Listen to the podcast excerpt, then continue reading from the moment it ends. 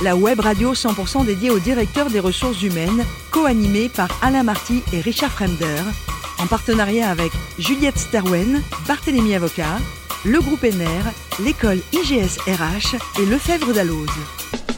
Bonjour à tous, bienvenue à bord d'HRD Radio. Vous êtes 12 000 directeurs des ressources humaines et dirigeants d'entreprise abonnés à notre podcast. Merci à toutes et tous d'être toujours aussi nombreux à nous écouter chaque semaine. Vous le savez, vous pouvez réagir sur les réseaux sociaux, notre compte notamment X HRD Radio underscore TV. Aujourd'hui, nous retrouvons pour son billet d'humeur Lionel Prudhomme, directeur de l'IGSRH, école qui forme des étudiants à leur future responsabilité en ressources humaines. Bonjour Lionel. Bonjour Richard. Alors pour quelles raisons vous allez nous inviter cette fois à partir sur les traces du taylorisme? Bien, dans l'imaginaire, Richard, la figure du taylorisme, c'est celle immortalisée dans les temps modernes, le film de Chaplin, notamment l'image gravée dans la tête de tout le monde, Charlot presque broyé dans les rouages de roues mécaniques géantes. Le monde a évolué, bien sûr, Richard, et bien heureusement. Cette image du système taylorien caractérise une époque. Le film de Chaplin est de 1936. L'essor du taylorisme fordisme de 1920. Peut-on dire avec assurance que ce monde est derrière nous?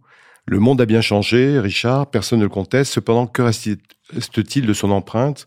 Je propose aux auditeurs de partir à la recherche de ces traces. Donc là, c'est de l'archéologie. Peut-être, pas complètement. Pas dans les pas d'Indiana Jones, Richard, il faut savoir garder raison. Et pour revenir à votre question, je fais l'hypothèse que cette empreinte est encore bien présente dans la vie quotidienne de ceux qui travaillent dans les entreprises.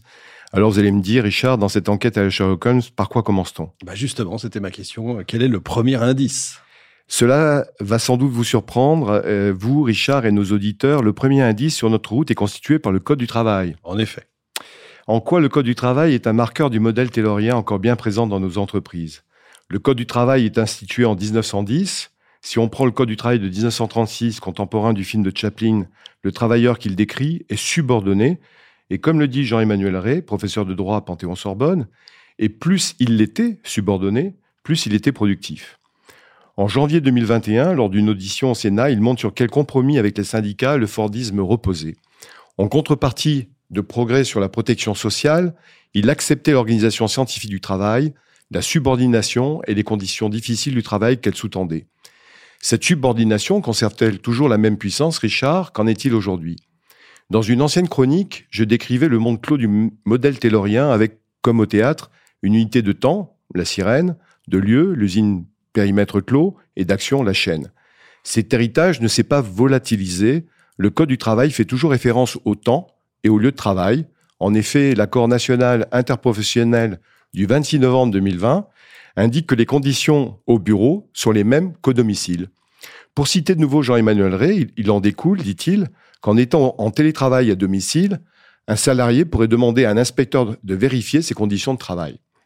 Du coup, vous-même, quand vous travaillez à domicile, Richard, est-ce que vos portes mesurent plus de 80 cm de largeur Avez-vous un renouvellement de l'air de plus de 2 mètres cubes pour 10 secondes ou un éclairage de 120 lux Non, j'en sais rien. J'ai toujours été nul en problème.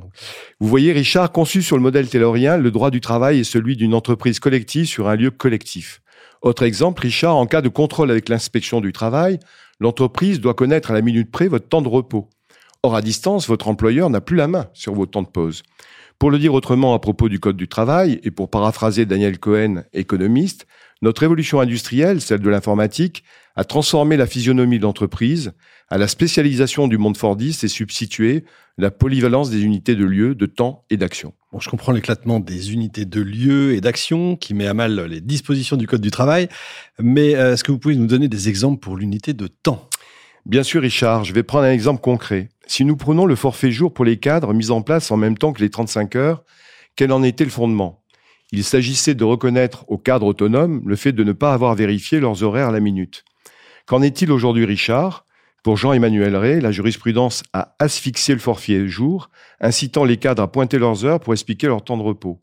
Ceci relève d'une trace européenne du modèle taylorien, puisqu'aucun code de travail européen ne parle de jours de travail, mais d'heures et de minutes de travail. Autre exemple, Richard, s'il m'a pris l'envie d'écrire cette chronique hier soir à 21h, après m'être promené dans la journée faute d'idées, je me retrouverai sous le coup de la loi, celle du travail de nuit non déclaré. Idem si j'ai des mémoires à lire comme membre de jury et que ma lecture s'éternise tard dans la nuit. Après le Code du travail, euh, Lionel, quel serait, selon vous, le deuxième indice sur les traces de l'organisation taylorienne? Le modèle taylorien a développé l'idée, Richard, que pour combattre la flânerie systématique de l'ouvrier, je m'empresse de dire aux auditeurs que ce sont les propres mots de Taylor et non les miens, je disais donc que pour contrecarrer la flânerie systématique de l'ouvrier, il fallait définir le temps nécessaire à chaque tâche. Dans ce cadre, l'individu singulier cède la place à un individu anonyme, réduit à une fonction déterminée dans le processus de, fabrication, de production, un individu interchangeable déjà caractérisé par Simone Veil, philosophe, dans un livre publié en 51. Parlant de l'organisation bureaucratique de l'usine, elle dit Les bureaux, organes de coordination sont l'âme de l'usine. C'est pourquoi on n'y diminue moins le personnel que dans les ateliers, où tout est interchangeable. Les manœuvres principalement, bien entendu, mais même les ouvriers qualifiés. Un tourneur de chez Alstom pourrait être remplacé par un de chez Citroën que personne ne s'en apercevrait. Donc, cher docteur Watson, alias Richard, le deuxième indice est la combinaison de la bureaucratie avec l'interchangeabilité des individus, puisque chacun est ramené à un rouage d'un processus ou à une, note de procédure. Vous allez me dire, Richard, d'accord, mais... D'accord, mais ça fait presque un siècle, en fait. L'expérience de Simone Veil, ça date de 34-35. Élémentaire, Richard, je vais y répondre. Tout d'abord, cette mise en processus du travail s'est étendue hors des zones de production tout au long du XXe siècle vers le monde tertiaire des services ainsi qu'également à toutes les fonctions de l'entreprise, y compris à celles des managers. François Dupuis, sociologue des organisations, dénonce en octobre 2023, dans un papier pour la Harvard Business Review, un mouvement de bureaucratisation qui continue à se développer dans les entreprises du secteur marchand. Cette bureaucratisation s'exerce à travers, déclare-t-il, l'utilisation effrénée des outils de management que sont les process, les indicateurs de performance ou les systèmes de reporting.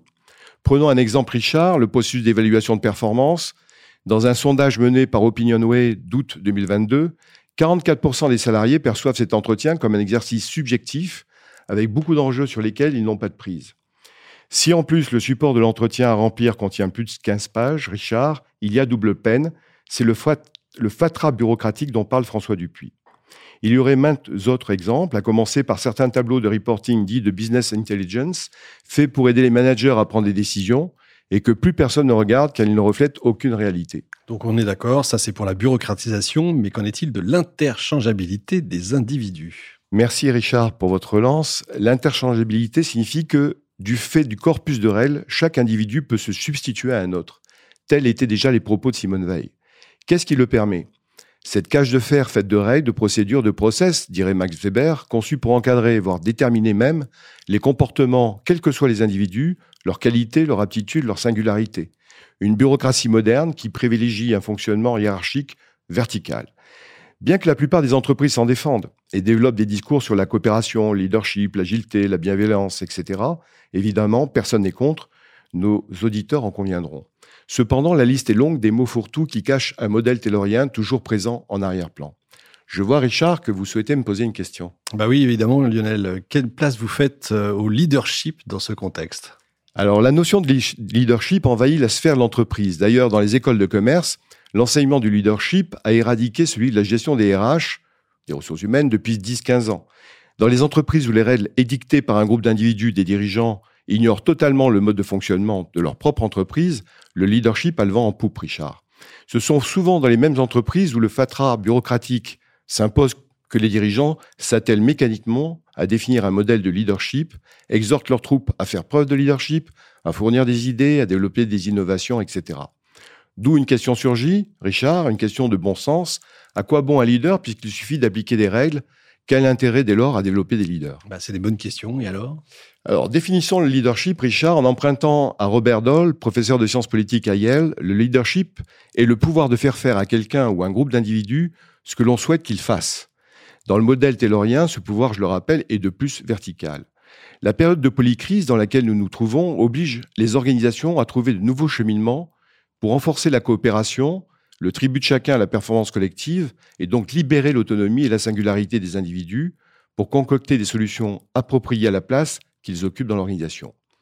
Et donc développer des qualités dirigeants ad hoc, c'est-à-dire adaptées aux différents contextes locaux et non par opposition à des qualités quasi universelles satisfaisant tous les contextes et donc transférables d'une organisation à l'autre aux effets prétendument positifs et automatiques sur la performance de l'organisation.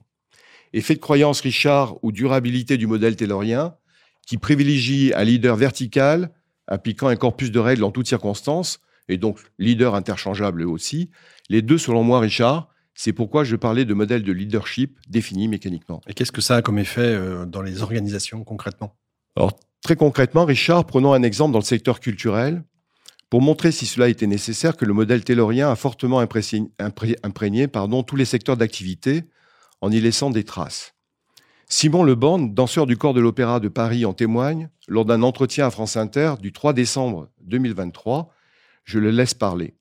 Les danseurs et les danseuses ont besoin de nos jours de s'exprimer, de ne pas être seulement des exécutants, avoir de la place pour exprimer même une opinion, de prendre la parole à un moment donné aussi. À travers les paroles de ce danseur de l'opéra, nous voyons, Richard, que plus le corpus de règles s'étend dans l'entreprise, et moins le fonctionnement de cette entreprise dépend de ceux qui sont chargés de la faire fonctionner. Pour terminer, du coup, Lionel, avec toutes les transformations en cours, le modèle taylorien va-t-il continuer, selon vous, à imprégner durablement les organisations? Tout d'abord, seuls 70% des transformations réunies réussissent, euh, Richard, et ceci ne dit rien de leur impact sur le modèle taylorien. Ensuite, nous avons vu tout au long de cette chronique que le modèle taylorien a eu le don de se perpétuer jusqu'à nos jours, même en revêtant des habits qui lui donnent l'apparence de l'ouverture et de la modernité. J'appellerais ce phénomène non pas une métamorphose, mais bien une pseudomorphose, c'est-à-dire qu'il faut que tout change pour que rien ne change. Plutôt pessimiste, non? En fait, Richard, la réponse viendra du marché, de la désaffection des talents, de la baisse continue de l'engagement, du manque d'innovation, de la dégradation de la performance que va entraîner la perpétuation du modèle taylorien dans un environnement qui appelle d'autres réponses, y compris du Code du travail. À suivre donc, Richard. Donc, si je comprends bien, Lionel, your Taylor is rich. Merci beaucoup, Lionel Prudhomme, pour ce billet d'humeur. Je rappelle que vous êtes directeur de l'IGSRH. L'invité de la semaine de HRD Radio, une production B2B Radio, en partenariat avec Juliette Sterwen, Barthélémy Avocat, le groupe ENER, l'école IGSRH et le Fèvre d'Alloz.